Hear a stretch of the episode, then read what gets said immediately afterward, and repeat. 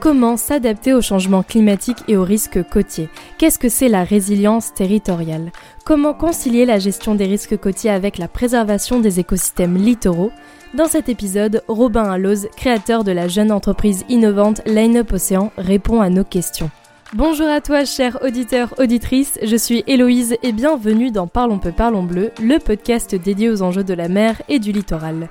Aujourd'hui, je suis très heureuse d'accueillir à bord Robin Alloz, fondateur de la start-up Lineup Océan. Suite à des études en océanographie et ingénierie écologique, Robin Alloz fusionne ses deux passions pour fonder sa start-up Lineup Océan une jeune entreprise innovante missionnée dans l'éco-conception de récifs artificiels pour la protection du littoral. Dans cet épisode, Robin nous raconte l'histoire et la naissance de Line Up Océan. En commençant seul dans un bureau, aujourd'hui Line Up Océan est composé d'une équipe de jeunes experts en gestion des littoraux et des mers et est déjà lauréat de plusieurs prix. Robin nous explique aussi l'impact et les problématiques que nous rencontrons aujourd'hui sur nos côtes avec l'accentuation des risques côtiers et les problèmes qu'engendrent les ouvrages côtiers actuels que nous avons sur nos plages comme les digues et les brise-lames. Et comment Line Up Océan répond à ces enjeux en conciliant la prévention et l'atténuation des risques côtiers avec la gestion intégrée et l'ingénierie écologique. Robin nous offre aussi des clés pour comprendre le fonctionnement du littoral, d'où vient le sable et comment se forment les vagues. Tout de suite, on se retrouve avec Robin Alloz. Bonjour Robin et bienvenue dans Parlons peu, parlons bleu. Bonjour Héloïse. On va commencer cette interview avec la question que je pose à tous mes invités. Peux-tu te présenter de la manière dont tu le souhaites? Déjà, merci Héloïse de me recevoir dans ce podcast, ça me fait très plaisir. Petit aléa de dernière minute pour l'enregistrement, mais bon, le cadre est idyllique. Du coup, bah, je m'appelle Robin Alloz. Je suis avant tout euh, un enfant de la Méditerranée, surfeur, plongeur, ingénieur et euh, surtout passionné. Qu'est-ce que tu as fait du coup comme étude? Alors euh, j'ai fait une licence en géosciences, biologie, environnement. Après un parcours euh, bac S, spécialité physique chimie, mais bon j'étais meilleur en SVT, bizarrement. Et donc en arrivant en licence, bah, j'ai bien aimé les géosciences de manière générale. Et puis du coup je suis parti dans un master en dynamique terrestre et risques naturels avec une spécialité dans les risques littoraux. Voilà, on était très peu dans le master à être spécialisé euh, dans cette branche-là à l'époque, mais euh, c'était vraiment un choix, euh, voilà, un choix très clair en fait depuis le début. Étudier ben, l'érosion côtière, la submersion marine, les différents aléas, on va dire, dans un contexte d'évolution climatique, et puis pourquoi pas commencer à réfléchir à des solutions à partir de là, j'ai commencé à m'intéresser aux atténuateurs de houle, qui était une solution du génie côtier euh, déjà euh, bien en place hein, sur les côtes. Euh, bon, il n'y a pas eu énormément de déploiement, mais c'était une solution qui était innovante en tout cas à l'époque et qui était très intéressante. Et par la suite, j'ai fait un second master en ingénierie en écologie et gestion de la biodiversité, où là, je me suis plutôt spécialisé en écologie marine j'ai par la suite eh bien euh, couplé ces deux approches à la fois euh, d'océanographie physique et puis d'écologie marine pour créer Line Up Océan. On va revenir un peu plus tard de Line Up Océan, mais du coup, d'où t'es venue cette euh, volonté de travailler dans le milieu maritime, de la protection du littoral, de nos côtes? Disons que c'était pas évident au tout début de mon cursus universitaire en fait, je m'intéressais euh, depuis tout petit au sport de glisse. Et en fait, je pense que c'est le surf qui m'a amené petit à petit vers ça, c'est-à-dire que arrivé en licence avant de faire mon choix de parcours, euh, eh bien, euh, je voulais être ingénieur en matériaux. Et en fait, en réalité, être shaper de planches de surf, c'est-à-dire fabriquer les planches avec des matériaux composites. Hein, c'est pas le plus écolo. À l'époque, j'avais pas toutes ces notions-là fabriquer du matos en fait pour aller rider et aller en mer. Euh. J'ai fait une première année en physique fondamentale euh, pour essayer de me tourner petit à petit vers les matériaux, puis ça m'a pas du tout plu. Et en fait, en prenant du recul, je me suis dit, bah, c'est pas tant euh, le matériel ou vraiment le matos de glisse qui t'intéresse en fait. C'est le milieu que tu as juste envie de bosser dans la mer. En faisant des recherches et en tombant sur une thèse justement qui parlait des atténuateurs de houle, toutes les recherches qui étaient effectuées au niveau de la compréhension de la dynamique euh, sédimentaire et des vagues, en fait, euh, je me suis dit, mais en fait, c'est ça que je veux faire, quoi. Je veux devenir océanographe. C'est apparu comme une évidence. Donc, euh, voilà, après, bah, je suis parti là-dedans et j'ai fait en sorte de le devenir. Et moi, il y a un truc aussi que j'aimerais bien dire à nos auditeurs, à préciser, que tu n'as pas mentionné, c'est que tu as 30 ans et que tu as créé en fait ta start-up, ta jeune entreprise innovante, Lineup Océan, qui est euh, une entreprise qui travaille dans la résilience côtière. Tout à fait. Une start-up qui a déjà remporté pas mal de prix. Donc en 2019, lauréat régional du prix Pépite Languedoc-Roussillon. En 2020, finaliste de la Social Cup et prix de coup de pouce GRDF de la Social Cup Paris. En 2021, prix de l'innovation Tech the Future, Grand Prix de l'océan Hackathon, finaliste international de l'océan Hackathon. Et en 2022, lauréat à venir Littoral 22 dans la catégorie Solutions bio-inspirées pour les activités littorales et maritimes du plan Littoral 21. Du coup, est-ce que tu peux nous présenter plus en détail qu'est-ce que c'est Line-Up Océan et ses missions? Oui, tout à fait. Merci pour le petit listing des, concours. C'est vrai que quand on l'entend, je me rappelle à quel point on est parti de loin. En gros, bah, Line-Up Océan, c'est une société à mission et une jeune entreprise innovante qui a justement pour mission d'accompagner et de préparer les collectivités littorales et leur population à la résilience côtière. On reviendra sans doute sur la définition de la résilience côtière plus tard. Nous, ce qu'on développe, eh bien, euh, sont des, des solutions bio-inspirées et biomimétiques qui participent à la fois à la protection du trait de côte, à la réhabilitation des écosystèmes des petits fonds côtiers et au développement de l'écotourisme. En gros, nous concevons et nous déployons les digues écologiques de demain sur la base euh, d'associations, d'architectures complexes qui sont issues des écosystèmes naturels qui euh, rendent en fait des services écosystémiques euh, aux villes côtières et à la vie marine. Je pense notamment aux mangroves, aux racines de palétuvier, aux herbiers, aux petits fonds rocheux, aux coraux également dans les zones tropicales et subtropicales. Donc euh, voilà, on s'inspire euh, du vivant pour créer de, nouvelles formes. On les assemble sur le fond marin pour avoir des dispositifs, euh, on va dire, d'atténuateurs de houle écologiques qui ont également une vocation sociale en fait et touristique puisqu'on peut eh bien plonger sur ces dispositifs et lorsque les vagues déferlent à la surface de ces digues écologiques, eh bien, on peut les surfer. Voilà, en gros. Ça, c'est toute une brique de produits euh, qui fait partie de notre offre. Il faut bien comprendre également que ces produits-là, on ne les déploie pas et on ne les conçoit pas n'importe comment. Comment ça se passe? Eh bien, euh, tout d'abord, on arrive sur un site d'études. Ce site d'études, il faut le connaître. Il faut euh, le caractériser tant sur l'aspect hydromorphodynamique que sur l'aspect bioécologique, je dirais. Donc on met en place toute une méthode d'analyse avec euh, différents outils et capteurs euh, et différentes méthodologies et qui permettent à la fin en fait d'avoir eh bien une compréhension assez large d'un site d'étude, une bonne connaissance de son état écologique, mais écologique à la fois dans le fond marin, à la fois au niveau de la plage ou de la côte, en fait l'approche de line-up qui est une approche qui se démocratise de plus en plus mais vraiment on, axe là-dessus. Et c'est pas évident c'est pas forcément quelque chose que l'on retrouve dans l'ensemble des projets mais c'est vraiment d'arriver sur un site et de dire on arrive avec une approche systémique en considérant le littoral comme un système géo-éco complet quoi. Et euh, on sait qu'il y a des couplages forts entre la plage et le fond. Donc euh, voilà on caractérise tout ça et puis derrière, cette caractérisation, bah, une fois qu'on a installé nos solutions, on peut la réitérer. Et en faisant le différentiel des deux études en amont et après le déploiement, eh on est capable de mesurer la performance réelle de nos dispositifs.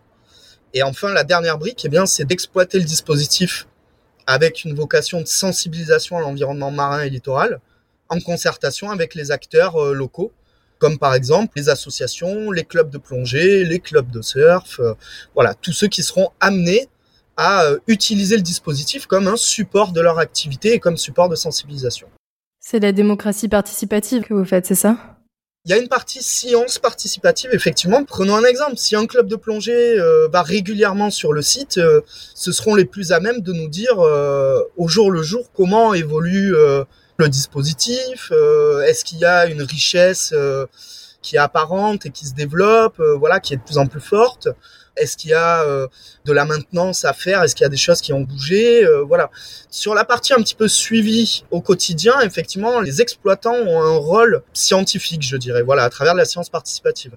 Par contre, globalement, j'appellerais ça quand même plutôt de la concertation et puis de la gestion intégrée, gérée de manière commune et pérenne.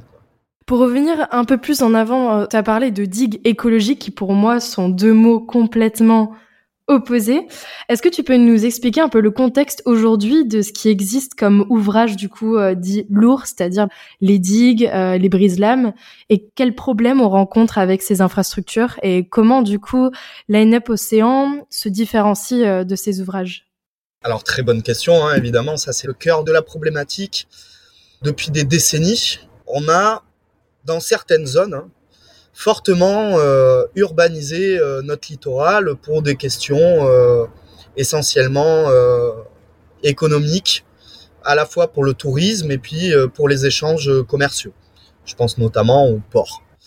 Pour faciliter cet aménagement à l'époque, avec les connaissances qu'on avait en océanographie et en écologie, mais bon, c'était beaucoup plus embryonnaire hein, comme science, on s'est dit que ça serait euh, bien une bonne chose de pouvoir euh, bloquer le transit sédimentaire euh, pour pouvoir engraisser les plages et avoir une capacité d'accueil suffisante. Ou en tout cas à d'autres endroits eh bien déployer des solutions lourdes pour justement stabiliser le trait de côte parce qu'on pensait que de toute façon si il n'y avait pas de système de protection il serait amené à bouger d'une manière on va dire négative pour l'économie et le tourisme local. Le trait de côte, euh, c'est la limite entre euh, la mer et euh, la terre. Il y a beaucoup de définitions et c'est une vraie problématique à l'heure actuelle, mais c'est le niveau le plus haut que peut atteindre la mer, puisque ben, en période d'événements extrêmes, la mer va monter jusqu'à ce niveau-là. Il y en a d'autres qui le définissent comme étant le niveau le plus bas. Il y en a d'autres qui le définissent comme une moyenne des deux. Donc en fait, ben, ces ouvrages lourds, c'est quoi? Ce sont les enrochements, les digues, les épis, les brise-lames, tous les amas euh, de pierres, de cailloux que l'on retrouve sur nos fronts de mer. Ces amas, selon la forme et la direction qu'ils ont, eh bien, ils sont là euh, pour bloquer le système hydrosédimentaire en lui-même. On va chercher à bloquer le transit pour accumuler le sable d'un côté. Sauf qu'en fait, on s'est rendu compte que à terme, eh bien, la nature aime l'équilibre. On avait un système qui provoquait de l'accrétion, c'est-à-dire un engraissement de la plage d'un côté, et puis de l'érosion de l'autre. Et on s'est rendu compte que à certains endroits, selon la dynamique locale, selon la taille des ouvrages, selon leur dimensionnement, leur conception, ben, en fait, ces problèmes pouvaient être extrêmement accentués. Il y a des zones qui ont été aménagées, qui ont vu leur trait de côte reculer de plusieurs dizaines de mètres. Quand je parle de dizaines de mètres, c'est 40, 50 mètres en seulement euh, une dizaine d'années. Ce qui est beaucoup plus élevé que la moyenne du trait de côte naturel en fait. Pourquoi? Eh bien parce que en bloquant le transit sédimentaire, on touche euh, des objets morphologiques du fond marin qui sont extrêmement importants pour la stabilité du trait de côte. Ça s'appelle les barres sableuses d'avant-côte ou les dunes hydrauliques sous-marines. Ces dunes hydrauliques, c'est à l'image des dunes qu'on connaît sur les plages, sont des dunes qui sont sous l'eau et qui sont des atténuateurs de houle naturels. Concrètement, c'est quoi? Ce sont les bancs de sable. Et quand on construit des ouvrages, on va déstructurer ces bancs de sable. On peut les déstructurer à différentes échelles. En fait, ces digues-là, eh ben, elles vont avoir une action euh, de contrainte morphologique sur ces bancs de sable. Ils vont être déstructurés. Si ces ouvrages sont mal dimensionnés, cette déstructuration va entraîner petit à petit une disparition de ces bancs de sable, de ces dunes hydrauliques sous-marines. Lorsque ces bancs de sable disparaissent, il y a un changement de pente de la plage. Et il y a une perte de sable, il y a une perte du stock sableux. On sait que le sable, c'est le principal moteur de dissipation de l'énergie des vagues. Donc en gros, on se trouve avec une plage qui est érodée, qui a une pente plus forte, qui du coup atténue beaucoup moins l'énergie de la houle et qui est plus soumise à l'érosion et à la submersion marine. Je généralise un petit peu, peut-être que certains scientifiques pourraient me, me retoquer là-dessus, mais on va dire que dans les grandes notions, c'est à peu près ça. Bon, eh bien, cet impact-là, il est visible au niveau des épis. À l'échelle d'un port, par exemple, avec des digues qui sont bien plus volumineuses et bien plus grandes, Eh bien, c'est la même chose, sauf que là, on va affecter les barres sédimentaires à une échelle beaucoup plus grande. Et si en plus de ça, généralement, comme ici à Palavas, on a des ouvrages qui sont construits à proximité de ce port, ben en fait, c'est tout le trait de côte local qui est déstabilisé. En plus de ça, ces ouvrages-là, ça reste de simples rochers qui ne sont pas conçus pour accueillir la vie marine. Alors, on observe de la colonisation. On a des espèces ingénieurs, des espèces sessiles qui viennent coloniser selon la profondeur une partie de ces ouvrages. Hein, on sait très bien qu'on a de la vie, on peut retrouver ben, des poulpes, euh, des sèches, euh, des bandes de poissons euh, divers et variés.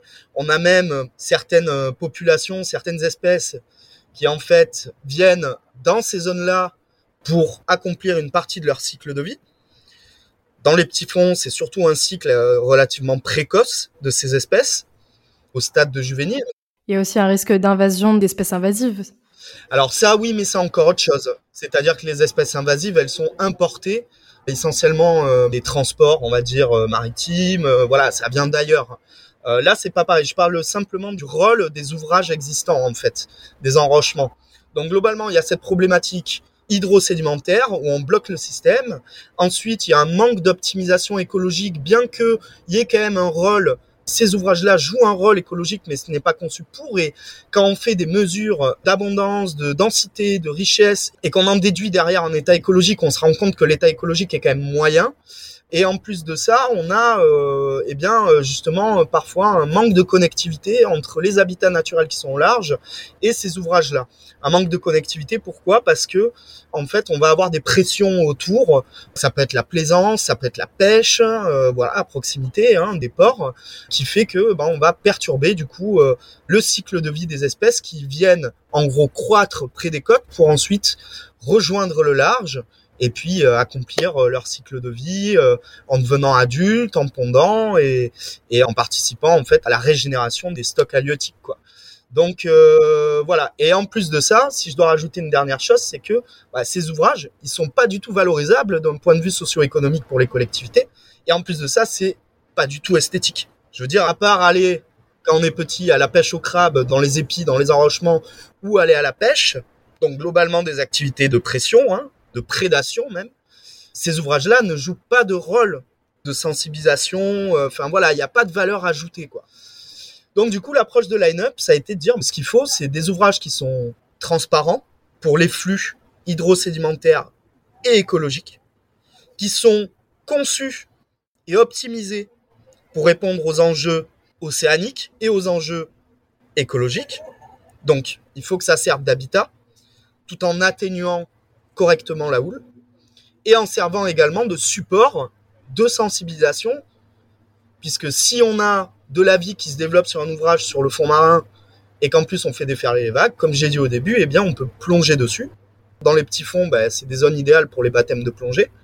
Et euh, c'est également euh, des zones propices pour pratiquer du surf. Donc en gros, l'approche de line-up, c'est d'accompagner le changement de paradigme en termes d'aménagement côtier c'est pas une solution miraculeuse pour faire face aux grands enjeux actuels et à venir qui sont liés aux impacts conjugués du changement climatique ou des changements climatiques si on veut, des aléas littoraux et des pressions anthropiques sur les plages et les écosystèmes marins. C'est pas du tout une solution miraculeuse, mais c'est une solution qui dans certaines zones urbanisées peut apporter des réponses à moyen terme et en tout cas préparer les collectivités en leur permettant de gagner du temps pour euh, potentiellement derrière mettre en place une politique de recomposition spatiale si elle en a la possibilité. C'est super intéressant ce que tu dis, ce que j'en ai aussi parlé dans un ancien épisode euh, sur la mission Racine, où j'ai étudié l'impact du coup de la mission Racine, donc qui a artificialisé euh, tout le littoral d'Occitanie aujourd'hui, avec un exemple de la flèche de l'Espiguette du côté du Gros du Roi, donc c'est une digue, la digue du port, qui bloque en fait la dérive littorale et du coup l'apport de sable, qui du coup engendre une érosion côtière sur tout le reste de la côte. Tout ça à cause d'une digue. Donc comme quoi euh, l'artificialisation du littoral a tout de même un impact assez énorme. Voilà, tout à fait. Quand je disais que bah, des grands ouvrages peuvent bloquer le transit sédimentaire, comme la dérive littorale qui est le courant majeur qui transporte le sédiment de la source, c'est-à-dire des fleuves, jusqu'aux plages, eh bien, comme tu viens très bien de le préciser, parfois, pour des enjeux économiques et touristiques, eh bien, on va complètement altérer en fait euh, l'approvisionnement en, en matières premières euh, des plages. Et du coup, on va se retrouver avec des zones en aval qui sont complètement euh, perturbées et vidées en fait de leur stock sableux, alors que bah, on en a besoin en fait. Ce que tu viens de toucher, ça fait partie du problème à la source, on va dire.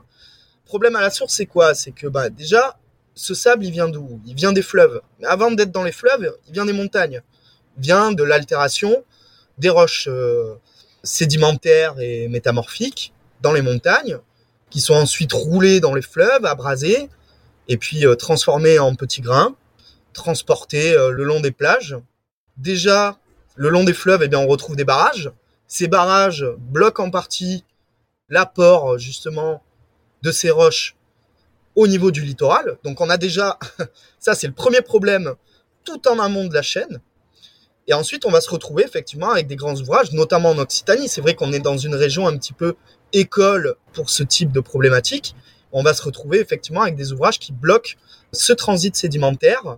Et en plus de ça, si on continue d'aménager de manière opaque en bloquant euh, les flux sur le reste des plages, eh bien effectivement on se retrouve avec un déficit de stock sableux assez important.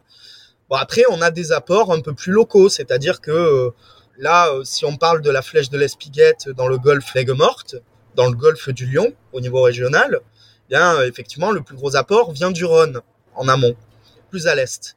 Après, on a d'autres fleuves également vers l'Aude, on a l'Hérault, donc il y a un apport local, mais euh, c'est pas forcément suffisant pour régénérer ce stock sableux qui est euh, bloqué en amont au niveau en fait du flux principal quoi de toute la région.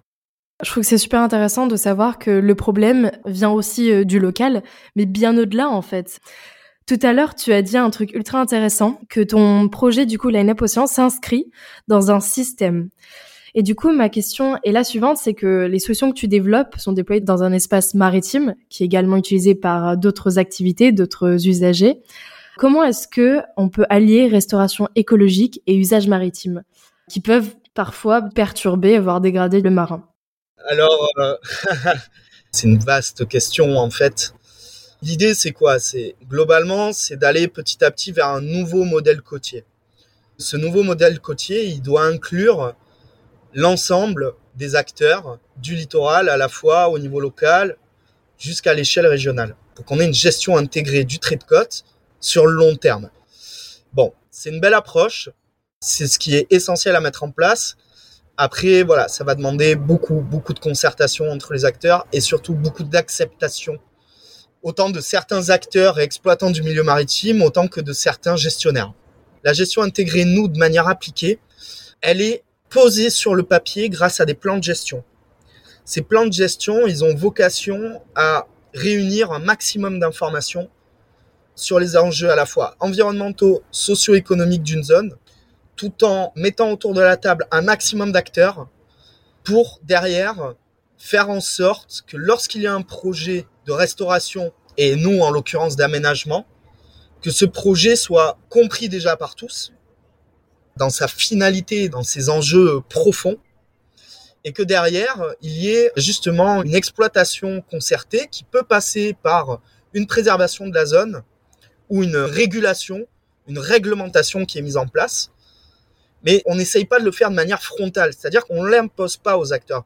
Ça sert à rien de l'imposer si on n'a pas tenté quand même de faire comprendre euh, aux parties prenantes les enjeux réels, quoi. Donc euh, l'idée c'est de mettre tout le monde autour de la table, de se mettre d'accord et de se dire voilà comment ça va se passer pour au moins les dix prochaines années ou en tout cas sur la, la durée du projet, quoi.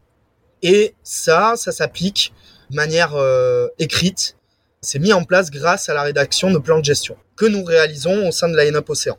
Et est-ce que vous avez déjà eu euh, des freins venant de certains acteurs sur l'aménagement côtier Parce que, étant donné que c'est un espace maritime commun, plusieurs usages, plusieurs usagers, plusieurs activités, est-ce qu'il y a eu des freins euh, particuliers? Ou justement, grâce à ces concertations, euh, il y a eu une acceptation de ces aménagements? Alors, oui, en fait, tout dépend de l'intensité et du degré des enjeux, quoi. Quand on est sur des zones euh, à très très forte valeur environnementale, c'est vrai que les gestionnaires ne souhaitent pas d'aménagement lourd au sein de ces zones-là, ce qui est euh, tout à fait légitime. Par contre, euh, parfois, ça peut manquer un petit peu de discussion, on va dire un petit peu plus euh, justement concertée en fait avec l'ensemble des acteurs. Déjà pour qu'il y ait une compréhension commune et un dialogue qui soit extrêmement constructif. Quand on construit des solutions fondées sur la nature avec un haut degré d'ingénierie, ce n'est pas que laisser agir la nature en fait. Ça peut aller jusqu'aux ouvrages considérés comme lourds, même s'ils ont un potentiel écosystémique, en développant la vie notamment. Tout dépend du degré d'ingénierie et de deux autres facteurs. Quand on est sur euh, des solutions fondées sur la nature un peu lourdes, effectivement, ben, paradoxalement, ne fonctionne pas du tout avec la nature. C'est plus complexe que ça. Déjà, on est sur des solutions qui, à l'heure actuelle, sont expérimentales. Donc, c'est vrai qu'on manque de retour d'expérience. Donc, on ne peut pas dire d'ores et déjà que la solution sera bénéfique ou destructrice pour le milieu, car on ne sait pas en fait. Personne n'a la réponse. C'est une question d'intégration, d'éco-conception à grande échelle, et derrière, ce ne sont que des formulations théoriques, tant sur euh, l'aspect euh, hydrosédimentaire que sur l'aspect euh, écologique. Dans des zones à très forts enjeux, bah, ces solutions expérimentales, elles ne sont pas forcément voulues par euh, les gestionnaires et les décideurs, ce qui est tout à fait euh, légitime. Néanmoins, on devrait peut-être, à mon sens, accentuer le dialogue autour du partage de connaissances, autour de ces solutions et de l'intégration de ces solutions dans ces milieux-là. Après, il y a des endroits, des zones où les enjeux sont tellement forts et il y a tellement peu de liberté, de luxe, on va dire, notamment euh, géographique, ça fait partie de la résilience côtière, quitte à avoir des solutions, euh, ben, autant qu'elles soient justement avec une approche systémique. Ok, elles sont lourdes, mais peut-être qu'elles peuvent apporter une réponse quand même sur plusieurs décennies. Et ça peut laisser du temps pour préparer d'autres choses en fait, qui sont beaucoup plus euh, pérennes sur le long terme. Voilà, encore une fois, les solutions fondées sur la nature avec un haut degré d'ingénierie, c'est pas des solutions miraculeuses, mais c'est des solutions qui peuvent être complémentaires à des politiques publiques qui, elles, demandent beaucoup de moyens techniques, financiers, mais également un luxe géographique. En fait, je viens à ce que je voulais dire juste avant, c'est que bah là, clairement, je suis à Palavas. C'est compliqué de parler de recomposition spatiale à Palavas. La recomposition spatiale, c'est quoi? C'est délocaliser les enjeux humain et matériel du front de mer vers l'intérieur des terres. Sauf qu'ici, on a la mer devant et à moins d'un kilomètre derrière, on a les étangs. Tout est urbanisé. On ne peut pas parler de recomposition spatiale telle que les décideurs l'entendent. Ce n'est pas possible en fait. On ne peut pas délocaliser ces enjeux-là. Les enjeux, notamment ici, euh, on va dire, euh, à la fois touristiques et résidentiels, à l'intérieur des terres, puisque il n'y a pas de terre et que les autres villages sont déjà extrêmement densifiés. Pareil pour la plupart des villes côtières de Méditerranée. On est sur des zones qui ont été fortement urbanisées. Bon, la faute à qui? Ça, n'a pas de sens en fait de dire ça, de réfléchir à ça. Le constat est là. Il faut agir maintenant. Il faut trouver des solutions. Les solutions qu'on propose chez Line Up, ben, c'est des solutions qui viennent en appui justement d'une réflexion euh, plus large euh, au sein de chaque ville côtière avec les possibilités qu'elle a. Mais il faut bien comprendre que certaines collectivités ont le luxe de se dire bah non, nous on laisse agir la nature, on ne veut pas de solutions lourdes. D'accord, très bien et c'est parfait. Nos solutions n'ont pas vocation à venir s'intégrer dans un milieu naturel qui n'est pas urbanisé où les pressions ne sont pas fortes. Bien au contraire. Par contre, elles sont là pour appuyer des zones où les enjeux sont prioritaires malheureusement, sur toutes les façades maritimes, il y en a énormément. Mais je trouve que c'est assez intéressant ce que tu dis au sujet de la recomposition spatiale. Mais moi, j'ai un petit point de discorde euh, dans le sens où lorsque tu as dit, voilà, c'est fait, euh, maintenant il faut trouver les solutions. Et en effet, mais comme si en fait la recomposition spatiale c'était quelque chose qui était euh, admise par tout le monde, tous les élus locaux, etc. Et la faute à qui? Oui, il y a des choses qui se sont faites par le passé, comme la mission Racine, etc., et on peut plus rien y faire. Le problème, c'est qu'aujourd'hui, il y a encore des élus locaux qui continuent d'urbaniser, et je les mentionne, à Marseille-en-Plage, à Valras-Plage, mais des buildings énormes en front de mer, en fait. Tout à l'heure, au début de l'épisode, j'ai mentionné, du coup, le plan littoral 21. J'ai participé à leur webinaire, c'était en 2021, je crois, pendant le Covid, tout le monde était confiné. Et c'était un workshop, un atelier en visio avec tous les élus locaux d'Occitanie. les élus de Valras-Plage, de Marseillan, toutes les communes du littoral. Et l'objectif, c'était de les sensibiliser justement au risque côtier. Et moi, ça m'a fait rire parce que lorsque ces élus euh, assistaient euh, à ces visios, et bien juste à côté, ils commençaient à construire, à valider des permis de construction en bord de mer. Tu vois, je trouve que c'est hum, assez complexe ce sujet de recomposition spatiale. Donc, comme tu l'as dit, première limite, c'est que on a des limites géographiques dans le sens où, comme euh, Valras Plage, on est bloqué entre mer et étang. Et euh, par contre, il y a la seconde limite, c'est euh, la perception qu'on a de cette résilience territoriale. Par exemple, j'avais euh, lu cette étude qui montrait que justement les gens avaient conscience qu'il fallait absolument agir, qu'il fallait faire attention, que le réchauffement climatique va engendrer des submersions marines, des risques côtiers beaucoup plus importants. Il faut absolument agir. Par contre, au moment où on dit bon, bah va falloir reculer, va falloir déménager, va falloir bouger. Ah mais non, moi je veux pas, etc. Du coup, il y a le concept de l'adaptation. Donc on va s'adapter, on va reculer, etc. Et le concept aussi, on va prévenir en réduisant ces risques. Donc euh, j'imagine, euh, enfin pour moi, euh, ce que fait Line Up Océan en mettant en place des récifs artificiels qui vont atténuer la houle. Qu'est-ce que tu en penses? Non, mais c'est sûr que voilà, il y a un manque d'acceptabilité de la part des populations qui ne sont pas suffisamment, à mon sens, sensibilisées au niveau des enjeux réels. Il y a un manque de connaissances certains auprès de la population vis-à-vis euh, voilà bah, des risques actuels et à venir. De toute façon, c'est dès qu'il y a une tempête que là, euh, tout le monde euh, se repose des questions globalement. Après, au niveau de l'application de la loi et puis la politique en général, ça, malheureusement, il y a des pressions économiques qui viennent de partout. C'est compliqué en fait d'arriver à jongler avec eh bien les enjeux et les besoins et de chacun et les pressions qui viennent euh, surplomber tout ça quoi. À force de discuter avec euh, des élus, des politiques, je suis quand même assez confiant quoi. En fait, je me rends compte que ça dépend du degré de volonté de certaines villes à aller de l'avant sur ces questions-là. Et en fait, c'est un peu l'effet domino quoi. C'est-à-dire que quand il y en aura certaines qui sont euh, quand même reconnues hein, sur la façade maritime et qui auront mis en place des choses pour la résilience, quelle qu'elle soit, je pense que d'autres suivront. C'est un effet de mode. Ouais, plus un effet d'engagement en fait. C'est-à-dire qu'il y en a certaines qui, pour des raisons politiques, économiques, ne vont pas prendre de risques à l'heure actuelle.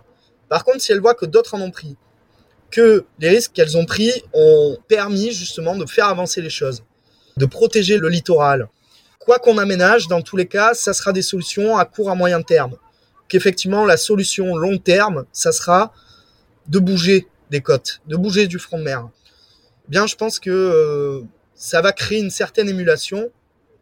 Et quand on aura des niveaux de tempête assez forts, hein, à la fois cantonal, centenal, et que les impacts seront visibles, je pense que là, euh, voilà, ça va bouger en fait. Malheureusement, je pense que bah, les choses, tout le monde s'excite euh, lorsque le problème est déjà là en fait. Il y en a certains qui vont prendre de l'avance sur l'innovation. Quand ça sera le cas, que les performances seront prouvées et que derrière il y aura des impacts visibles ailleurs, et eh ben sans doute que ces zones-là qui ont préféré attendre que certaines prennent des risques au préalable, eh bien euh, seront beaucoup plus volontaires pour euh, mettre en place des solutions adaptées à leur zone. Tout à l'heure, tu as parlé du fait que certaines communes ont le luxe de pouvoir laisser faire la nature. Par exemple, moi, je me dis, bah, il y a les digues, etc., tous ces ouvrages lourds si on les enlève, qu'est-ce que ça donnerait en fait? Est-ce que du coup ça laisserait à la nature de reprendre son droit? Soit euh, ça augmenterait les risques côtiers, etc. Ou alors, bah, du coup, comme tu l'as mentionné tout à l'heure, la reconstruction naturelle des barres sableuses qui permettrait du coup un, système de récif artificiel d'atténuation euh, des vagues en fait. Aménager de manière euh, un peu plus écologique, solution fondée sur la nature, c'est mieux que juste laisser faire les choses? C'est une très bonne question Héloïse, mais franchement, est-ce que tu crois que on va enlever toutes les digues qu'il y a sur la façade littorale? Non, je pense que ça aurait un impact encore plus grand que si on les... Euh, Peut-être pas environnementalement parlant. Justement, la question se pose, hein, qu'est-ce qui se passerait justement si on les enlevait? Excellente question. Mais en fait, c'est pas tant cette question-là qui revient, c'est plus quel coût cela aura. C'est l'argent public derrière, il faut le trouver, il faut le mobiliser. Il faut se dire, bah, ok, peut-être que dans certaines zones, on a intérêt à faire ça, parce que derrière, euh, on est sûr que ça aura un impact bénéfique.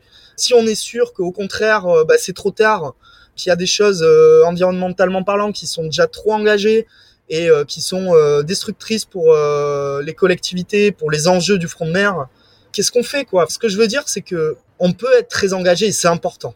C'est vraiment important. C'est important d'avoir euh, des gens qui pensent de manière très ferme, d'avoir également des associations qui s'occupent de ça. Moi, je me rends simplement compte que ce qu'on veut déjà faire, nous, de notre côté, c'est apporter des solutions. Et apporter ces solutions, ça veut dire déjà écouter les problèmes des uns et des autres. Et franchement, quand on est autour de la table, c'est pas si évident, quoi. Après, je pense que, euh, voilà, c'est vraiment dans la pratique. Je veux dire, quand j'étais étudiant, j'étais comme toi, euh, à fond, en train de me dire, mais qu'est-ce qu'on fout euh, Virons toutes les digues, euh, machin, euh, rechargeons les dunes, rechargeons les bancs de sable. Non, parce que même recharger, ça peut avoir un impact. Ce qu'on va modifier, on va aller chercher du sable ailleurs pour. Ouais, tout à fait, tout à fait. Mais bon, par exemple, tu vois, pour compenser l'impact de la flèche de l'espiguette, effectivement, on va draguer le sable de là-bas. Bon, ben ok, si on vire pas la digue, à la rigueur. Ouais, mais c'est pas une solution non plus. Ben, c'est une solution, on va dire, de compensation vis-à-vis du fait qu'on laisse la jetée de Port-Camargue en place. Tu vois? C'est une solution de compensation. Bon. Pour avoir étudié le truc, il y avait d'autres impacts euh, du dragage. Bah, il y avait euh, le fait, que ça remettait en suspension des métaux lourds, etc. tout à fait, tout à On s'en sortira jamais. non, non, mais bon, c'est un sujet extrêmement complexe. Et même là, depuis tout à l'heure, je te parle et c'est vraiment pas simple, quoi. C'est vraiment ce sujet de est-ce qu'il faut répondre à court terme ou long terme? Moi, je pense que les solutions court terme et long terme doivent se coupler sur une certaine plage temporelle. Et c'est vraiment l'approche qu'on a. C'est-à-dire que je pense que les solutions court terme permettent plus facilement d'envisager le long terme si elles sont utilisées de manière bénéfique, si elles ont une vocation de réflexion, de sensibilisation, de montrer du doigt en fait les problématiques réelles et euh, pourquoi on en est là aujourd'hui et qu'est-ce qu'il va falloir faire dans les années à venir pour être résilient? Je pense que c'est déjà une première approche, quoi. Plutôt que de dire euh, non, euh, faut rien faire, faut laisser la nature. C'est pas si simple. Les enjeux sont nombreux, quoi. Bah écoute, je pense qu'on va se diriger lentement, euh, sûrement vers la fin de cet épisode parce que je pense qu'on pourrait en parler pendant des heures parce que bah, je pense c'est un peu tous les deux notre domaine de travail, d'études et qu'on n'arrêterait pas. Mais du coup, on va finir cet épisode avec les trois dernières questions que je pose à tous mes invités. Est-ce que tu aurais une citation qui t'inspire à nous partager? Alors il y en a deux. Il y en a une, c'est Homme libre, tu chériras la mer. Une deuxième, c'est euh, une du commandant Cousteau qui dit en fait, euh, on protège ce qu'on aime et on aime ce qu'on connaît. Et je pense que vis-à-vis de tout ce qu'on vient de dire, ça résume bien la situation. je suis d'accord. Et enfin, la question qui est pour moi la plus importante, pour toi la mer, euh, qu'est-ce que c'est? Qu'est-ce que ça t'évoque? Déjà, c'est la liberté, le lâcher prise, le partage, la vie sous euh, ses plus belles formes, et puis euh, une sorte de, nature profonde en fait de l'être humain, quoi. Pour finir tout ça, euh, comment est-ce qu'on peut soutenir ton projet Line Up Océan? Bah, déjà en en parlant autour de soi, en discutant, eh bien peut-être de la perception des uns et des autres avec ces types de solutions et leur connaissance en fait sur les enjeux littoraux hein, vis-à-vis -vis, eh bien des impacts euh, des changements climatiques, euh, voilà, des aléas littoraux et des pressions anthropiques. Je pense que déjà, ça, c'est un bon point de départ. Essayer d'appréhender un peu les connaissances de chacun. Pas forcément que ceux qui habitent euh, près du littoral, mais également ceux qui en sont plus éloignés, je pense. Parce qu'en fait, ça concerne tout le monde, quoi. À l'heure actuelle, il y a 600 millions de personnes à travers le monde qui sont soumises au risque de submersion marine. D'accord? C'est à peu près 50% des côtes dans le monde. Il y a plus de 3 milliards de personnes qui dépendent des ressources biologiques marines. Et en fait, on sait qu'il y a déjà 30% de la population mondiale qui vit dans une frange côtière de 100 km de large, sachant que d'ici la fin du siècle, on sait que ce pourcentage va augmenter. Ça veut dire que le littoral va paradoxalement, face aux enjeux, continuer de se densifier avec les pressions que cela engendre. Et si on prend en compte les impacts à venir, bien ça veut dire que si on délocalise de manière euh, très spontanée, les pressions vont être monstrueuses en fait dans les arrière-pays. Donc je pense que c'est important de réfléchir à la résilience côtière de manière globale. Ce type de solutions, eh bien c'est des solutions qu'on peut apporter sur toutes les côtes du monde. Euh, les solutions qu'on propose chez Line Up Océan. Là où en fait les enjeux sont extrêmement forts et où on a besoin de solutions euh, à court, à moyen terme pour réfléchir de manière plus large en fait et plus concertée. Si vous voulez soutenir euh, notre société à mission, eh bien, euh, allez sur le site web, euh, suivez-nous sur les réseaux, parlez-en autour de vous. N'hésitez pas à discuter avec nous, à en parler peut-être, eh bien, à des collectivités, à des associations. On est vraiment ouvert à tout le monde du moment que bah, les gens sont engagés quand même pour apporter leur pierre à l'édifice d'une société littorale résiliente. Et tous les liens seront en description de cet épisode. Je mettrai aussi le lien de la dernière vidéo que Line Up a sorti que j'ai trouvé très sympa, qui montre un peu les backstage de l'entreprise. Parce que tu as commencé quand même euh, seul, sans rien, et après il y avait des petites équipes qui sont montées. Et ce que je trouve ultra intéressant, c'est que vous bossiez tous euh, en fait de chez vous de base. Et je trouvais ça ultra intéressant de voir comment est né euh, Line Up. Ouais, je pense que c'est important de se rappeler d'où on vient en permanence. Il y en a certains qui l'oublient parfois. Je suis d'accord. C'est dommage. Non, non, ouais, on a commencé au fond d'un appartement et puis, bah, force de travailler euh, jour et nuit euh, pendant des années, bah, petit à petit, euh, les choses prennent forme et aujourd'hui, on est très heureux, très fiers de là où on en est et on va continuer d'arrache-pied pour participer à la préservation du trait de côte et des petits fonds côtiers. Écoute, Robin, je te remercie pour cet échange et pour ceux que ça intéresse, je mettrai tous les liens en description de cet épisode. Merci Robin. Bah, merci Héloïse, c'était super. Merci à toi. Et voilà, c'est la fin de cet épisode. Vous l'avez sans doute remarqué, mais les enjeux et risques côtiers, c'est un sujet qui me stimule et me passionne personnellement. Alors j'espère qu'à travers cet échange, vous avez pu comprendre les enjeux et les problématiques que nous rencontrons aujourd'hui sur nos côtes, avec l'artificialisation du littoral et la mise en place d'ouvrages lourds, et ce que ça engendre sur le fonctionnement naturel du littoral. Pour plus d'informations sur Line Up Océan, je vous mets le lien de leur site internet en description.